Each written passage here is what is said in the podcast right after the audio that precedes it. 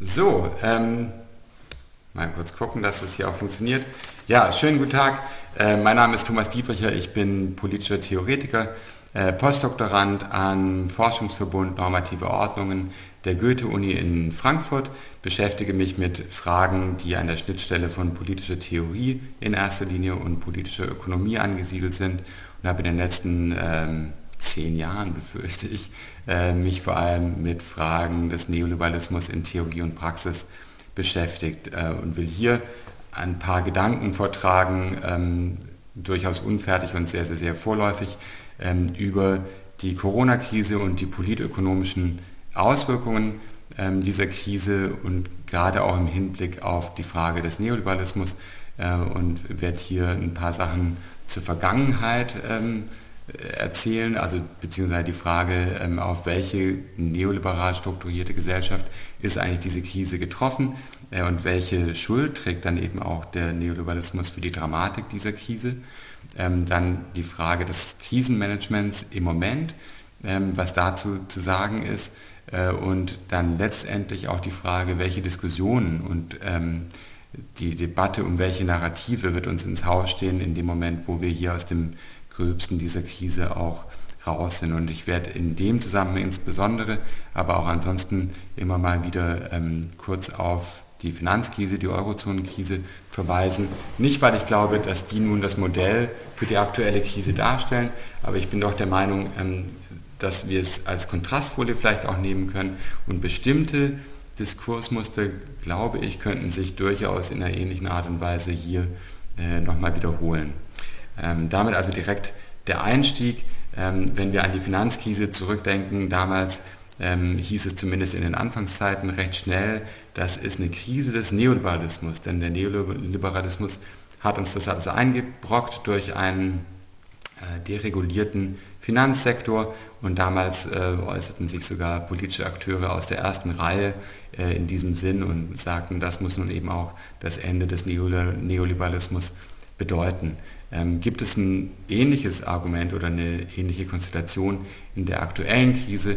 Ich glaube, das wird niemand so wirklich behaupten wollen. Ähm, ich glaube, man muss eher davon sprechen, dass der Neoliberalismus im heutigen Kontext krisenverschärfend ähm, gewirkt hat. Und wir sehen das in erster Linie, äh, wenn wir uns einen Gesundheitssektor ansehen, der nicht nur ähm, und auch in allen möglichen europäischen Kontexten leicht unterschiedlich, aber insgesamt eben doch ähm, zum Gegenstand von einer neoliberal Politik orientierten Politik geworden ist über die letzten 20, 25, 30 Jahre. Und was wir sehen, ähm, ist ein Sektor, der über recht wenig Reserven verfügt, der stark geprägt ist ähm, durch Privatisierungsmaßnahmen, in denen wir Personal haben, gerade in, im Pflegebereich, der schlecht und unterbezahlt ist und wo wir insgesamt, glaube ich, sagen können, ähm, bei allen äh, notwendigen ähm, Einschränkungen und Relativierungen äh, ist ein Sektor, ähm, bei dem vielfältige Einsparungen nicht gerade die Resilienz erhöht haben.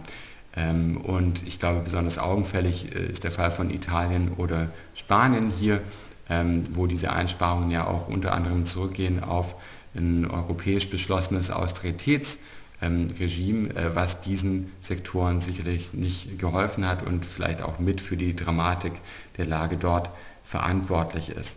Ähm, wir sehen also äh, darüber hinaus auch insgesamt, ähm, dass Neoliberalismus hier insofern eine Rolle spielt, als man den Gesundheitssektor zunehmend als einen weiteren Wirtschaftssektor, wo einfach Waren und Dienstleistungen produziert werden, betrachtet hat. Und in dem Maß, in, in dem diese ähm, Wertung vorliegt, glaube ich, oder diese Einschätzung vorliegt, muss man davon ausgehen, ähm, dass wir es eher mit zu wenig äh, Vorbeugemaßnahmen für Pandemien etc. zu tun haben. Das liegt äh, teils, glaube ich, an sehr basalen kapitalistischen ähm, Zusammenhängen. Ähm, wir wissen seit vielen Jahren, dass tendenziell sehr viel mehr investiert wird in die Erforschung von Haarwuchsmitteln als in die Erforschung von Impfstoffen gegen Malaria. Das hat was mit ähm, dem erwarteten Tauschwert, um mal diese etwas altertümlich klingende Kategorie hier ins Spiel zu bringen, zu tun. Das hat was mit äh, der Kaufkraft zu tun, die hier äh, den entsprechenden Waren gegenübersteht. Ähm, und zu diesem Effekt hinzu kommt im Fall der Corona-Krise, also der ähm, Pandemievorsorge, ja auch noch, dass wir es mit einem Ereignis zu tun haben, das vermeintlich sehr, sehr, sehr unwahrscheinlich ist. Und das ist relativ gesehen auch wirklich unwahrscheinlich. Und ähm, das ist, glaube ich, eine Parallele zur Finanzkrise, denn auch die Finanzkrise galt natürlich als extrem unwahrscheinliches ähm, Ereignis. Und die Frage, die sich daran knüpft, ist eben, ob wir ähm, bereit sind, uns darauf zu verlassen, dass in Märkten, Marktpreisen, äh, Marktverhalten sich die entsprechenden Risiken und Unsicherheiten, die mit solchen Ereignissen einhergehen, abbilden lassen und ob wir es sozusagen dem Markt die Vorsorge überlassen wollen, um es mal etwas zugespitzt ähm, zu formulieren. Und ich glaube, ohne sich zu weit aus dem Fenster zu lehnen, kann man sagen, dass die Finanzkrise gezeigt hat, dass im Fall der Banken ähm, der Markt nicht in der Lage war, diese Risiken adäquat ähm, abzubilden. Ähm, und die Frage ist nun, ob äh, es in diesem vorliegenden Fall ähm, so ist. Ich glaube, dass es auch eher wird im Moment eher äh, mit Nein beantwortet. Dementsprechend stellt sich die Frage, welche alternativen Möglichkeiten des Risikomanagements es hier eben auch gibt. Und ich denke, was wir sehen werden, ich glaube, das zeichnet sich auch schon ab, ist, dass wir es äh, hier mit so einer Art von Versicherheitlichung ähm, zu tun haben werden. Also dass bestimmte Bereiche der öffentlichen Infrastruktur, gerade eben der Gesundheitssektor, aber möglicherweise auch andere vitale Systeme, ähm, nun als sicherheitsrelevant und als systemrelevant, hieß es in der Finanzkrise, eingestuft werden und dass dementsprechende Maßnahmen ergriffen werden. Emmanuel Macron, der da so seinen Finanzkrisenmoment hatte und der selbst eher neoliberal geprägt ist, aber hier das ja auch schon relativ deutlich gesagt hat, dass es nicht mehr akzeptabel ist, ähm, dass wir lebensnotwendige Güter haben, ähm, deren Produktionsketten sich über drei Kontinente erstrecken. Also da wird sich sicherlich was ändern. Bedeutet das, dass nun Globalisierung konsequent zurückgebaut wird und der Neoliberalismus ein weiteres Mal am Ende ist? Ähm, vermutlich nicht, aber bevor ich darauf nochmal komme, noch zwei, drei Gedanken zur Krise und zum Krisenmanagement äh, im Moment. Klar ist, dass äh, diese Corona-Krise eben sehr anders gestrickt ist als eine Finanzkrise, wo es um ähm, Vertrauen, Kreditwürdigkeit von Banken untereinander auch ging äh, und wo dementsprechend Zentralbanken eine sehr große Handhabe hatten eigentlich und äh, entsprechend stark ja auch tätig geworden sind, wie wir wissen. Das hat nicht alles gerichtet, aber konnte sehr viel ausrichten. Das sieht in dem Fall sehr anders aus, wo die Möglichkeiten von Zentralbanken begrenzt sind, weil wir es mit einem simultanen Angebots- und Nachfrageschock zu tun haben, der so ungefähr die halbe Welt im Moment betrifft und immer mehr Regionen ähm, ja auch in seinen Kreis, äh, in seinen Bann zieht. Ähm, und dementsprechend sind hier die Möglichkeiten der Zentralbanken bei allem, was sie machen, sicherlich überschaubar und dementsprechend werden eben diese riesigen und auch aus Finanzkrisenzeiten nicht für möglich gehaltenen ähm, Hilfspakete geschnürt, die nun eben äh, durch Konjunkturhilfen, äh, durch Zuschüsse, ähm, durch Bürgschaften etc. sicherstellen sollen, ähm, dass die Ökonomie und die Menschen tatsächlich durch diese Krise durchkommen. Ähm, das, davon profitieren sicherlich auch manchmal die Falschen. Ich denke an Airlines, die die letzten Jahre ihre Rücklagen genutzt haben, um ihre eigenen Aktien zurückzukaufen, um den Aktienwert in die Höhe zu treiben. will aber jetzt gar nicht so sehr darauf eingehen, sondern würde eher darauf hinweisen wollen, dass nun, wenn man sich den deutschen Kontext zum Beispiel anguckt, ähm, dieses umfassende Hilfspaket, das eben auch Solo-Selbstständige äh, unterstützen soll, worauf es hinweist, ist eben, dass eine neoliberal und tendenziell neoliberal strukturierte Gesellschaft mit entsprechender Politik äh, eben nicht nur im Gesundheitssektor, sondern eben auch darüber hinaus massive Vulnerabilitäten äh, und prekäre Milieus produziert, und das ist auch schon seit vielen Jahren klar, es wird nun nur sehr deutlich auf einmal, wie viele Menschen es gibt, die eben tatsächlich unter sehr prekären Bedingungen ähm, in entsprechenden Beschäftigungsverhältnissen in der Gig-Ökonomie äh, leben und die eben in dem Moment, wo zwei, drei Wochen keine Einnahmen da sind, tatsächlich vor dem Ausstehen und in gewisser Weise so ein, so ein Just-in-Time äh, Lean Production Regime gezwungenermaßen in sich selbst ähm, verkörpern. Und ich glaube, das sollten wir sozusagen als Lehre dieser Krise auch durchaus äh, im, im Blick behalten, als eine langfristige Baustelle, an der tatsächlich auch einiges getan werden muss. Ähm, nun, die Frage ist, wie lange können denn diese exorbitanten, riesigen Hilfsgelder gestemmt werden ähm, von Staaten und damit auch ein Stück weit verbunden die Frage, wie sieht es alles, wie wird es alles in der Zukunft aussehen? Niemand weiß genau, äh, wie lange diese Krise andauern wird. Der Sachverständigenrat der deutschen Wirtschaft hat gerade die Hoffnung geäußert, dass wir es mit einer V-Kurve zu tun haben, also schnell nach unten, dann aber auch schnell wieder hoch.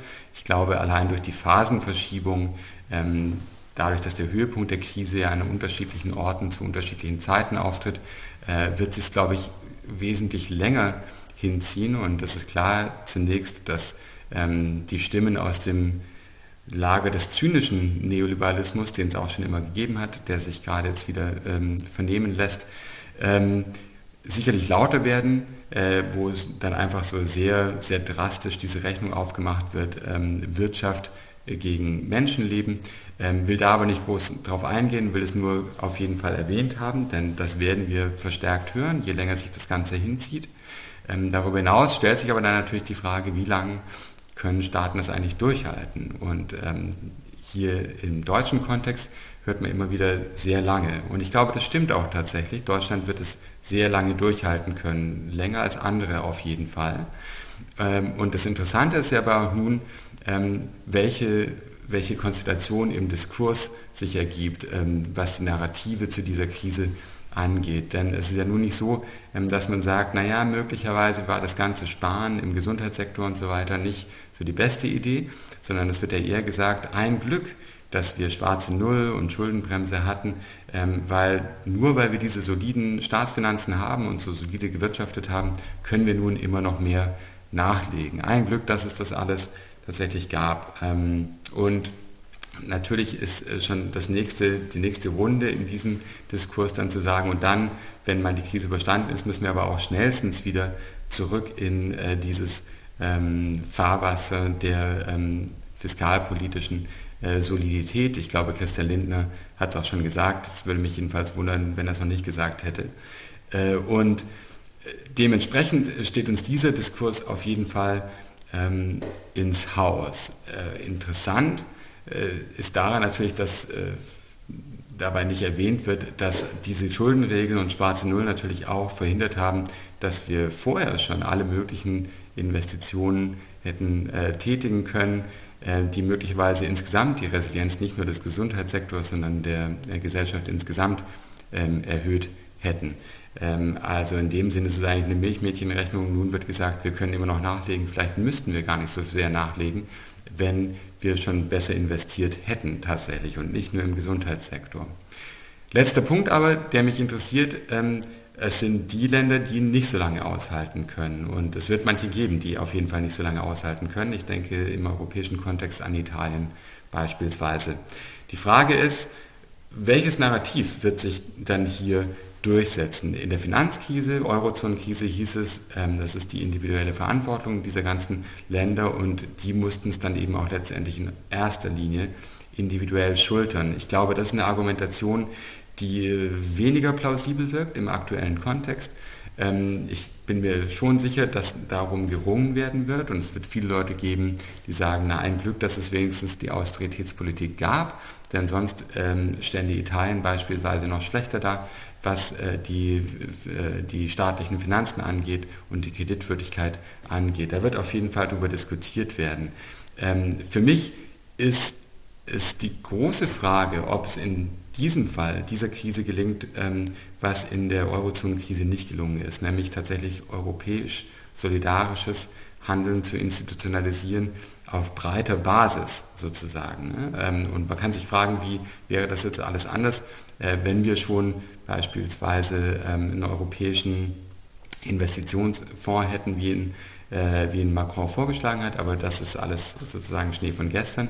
Die Frage ist jetzt konkret eigentlich eher, wird es sowas geben wie Eurobonds, gemeinsame europäische Staatsanleihen, von mir aus auch Corona-Bonds genannt, also eine Vergemeinschaftung von Schulden. Das ist zwar eine rote Linie in der Finanzkrise und Eurozonenkrise.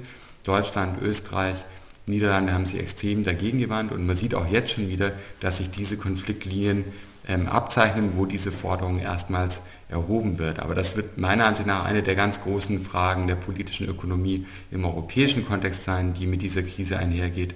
Ob es diesmal gelingt, was eben damals nicht gelungen ist und was dazu geführt hat, dass eben auch gerade durch deutsche Politik sehr viel europäisches Porzellan zerschlagen wurde, was uns irgendwann dann in allen möglichen Art und Weisen allen auf die Füße gefallen ist. Ähm, da gibt es einiges wieder gut zu machen und nun wäre der Moment, sich stark zu machen für Eurobonds, für europäische Anleihen, ähm, das Gewicht auch der deutschen Politik in die Waagschale zu werfen. Denn ich befürchte, wenn das nicht passiert oder was Adäquates, ähm, Äquivalentes ähm, passiert, dann werden wir, wenn wir irgendwann dann doch wieder dauerhaft äh, die Häuser verlassen dürfen, ähm, vermutlich uns einem Europa gegenüber sehen, in dem sich die Gräben, äh, die schon tief genug sind, noch wesentlich weiter vertieft haben. Und zwar nicht nur ökonomisch, sondern eben auch politisch. Und man soll gerade heute in diesen Zeiten nicht alarmistisch sein, aber ich hätte schon die Befürchtung, dass es sehr schwierig wird, die dann wieder zuzuschütten.